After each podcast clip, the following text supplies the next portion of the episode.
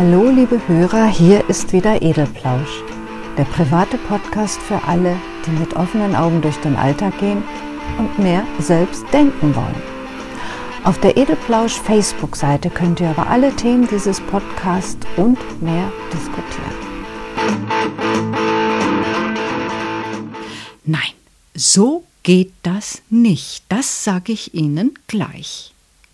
Die höchst elegante, professionell geschminkte Dame in blütenweißer Kleidung betrachtet den vor ihr stehenden mickrigen Bittsteller von Patienten. Der will doch tatsächlich ein Notfall sein, mit seiner verkrusteten Wunde an der Lippe und dem wackelnden Zahn. Das hat locker bis morgen Zeit. Der Doktor, ihr Chef. Ihre Stimme bekommt ein hauchendes Timbre. Der Doktor kann nicht einfach so jeden daher, äh, jeden Termin so einfach unterbrechen. Mir ist es egal, ich warte gerne noch, ruf ich erfreut über den Aufschub aus dem Wartezimmer. Ein eisiger, strafender Blick. Schließlich ist sie hier die Chefin und entscheidet, wer wann drankommt. Und vom Doktor, ihrem Chef, muss jegliche Unbill in Form von nicht angemeldeten Patienten ferngehalten werden, so wie sie auch andere Unbill fernhält, wie immer, und dafür oft gesagt bekommt, ach, wenn ich sie nicht hätte. Praxis, Kanzlei, Büroschmeißerin und Chef Firewalls. Sie sind überall anzutreffen, haben einen äußerst ähnlichen Habitus, sehen immer toll und sehr gepflegt aus und himmeln ihre Chefs an. Sie machen nicht nur einfach ihre Arbeit, sie machen die Räume, sie machen die Atmosphäre, sie machen auch Kaffee, aber nur für den Chef. Sie machen die Anweisungen für ihre ihnen untertanen Kolleginnen, sie machen den Weg frei für eine unbelastete, einzigartige Arbeit ihrer Chefs.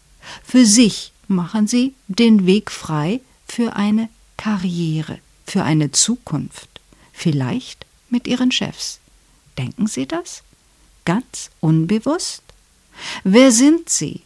In der Pubertät stecken gebliebene Altteenager, die früher ihre Lehrer und Stars angehimmelt haben, von ihren Professoren und Seminarleitern geträumt haben, Beziehungsunfähige, die sich grundsätzlich in unerreichbare Personen verlieben oder Frauen auf der Suche nach einer gesicherten Zukunft, ganz schnöde und berechnend, oder einfach nur loyale Arbeitnehmerinnen.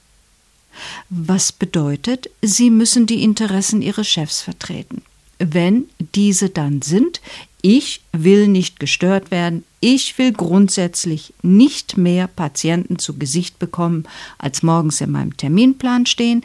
Ich will Kaffee zur gewohnten Zeit. Ich will mir keine lästigen Beschwerden anhören. Für die oder die Leute bin ich nie zu sprechen.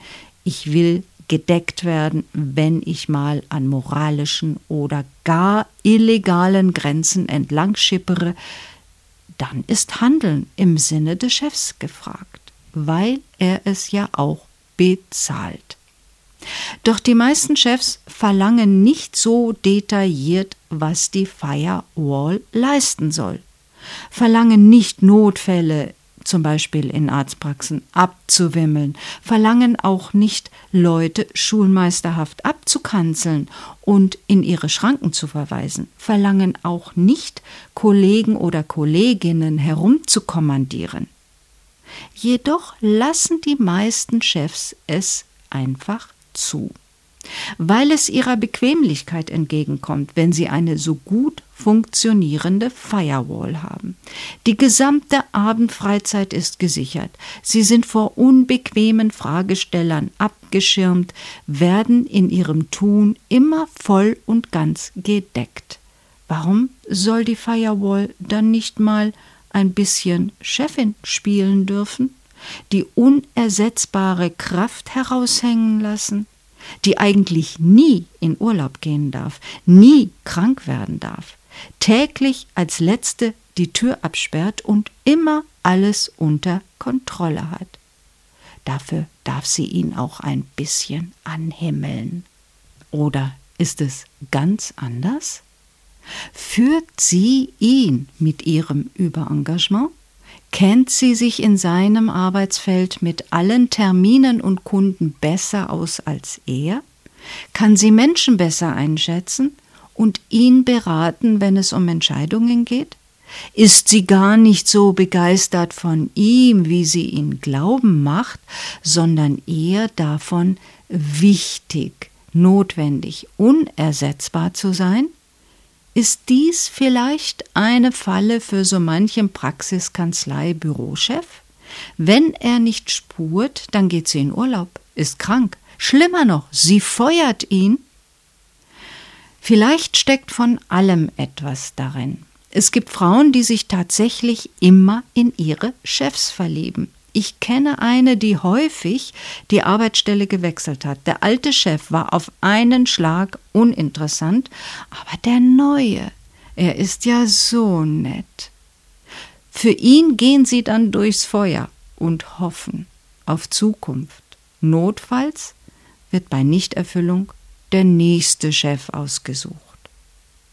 Durch Überengagement seinen Arbeitsplatz zu stabilisieren oder ehrgeizig so weit wie möglich nach oben zu kommen, ist ebenso legitim wie das Gefühl zu genießen, dringend gebraucht zu werden.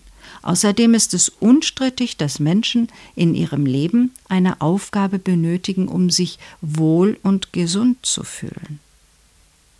Dumm finde ich es nur, sich ausnutzen zu lassen. Nicht immer führt eine fotomodellgleiche schmachtende, selbsternannte, zum Beispiel Praxischefin, ihren Doktor tatsächlich. Er belohnt ihr außergewöhnliches Engagement mit einem Lächeln, nicht mit mehr Gehalt, und lässt sie in ihren Zukunftsfantasien allein. Je länger sie träumt, umso besser geht es ihm. Mit seiner Frau, mit seiner Praxis oder seinem Büro, wenn er irgendein anderes wichtiges Etwas ist.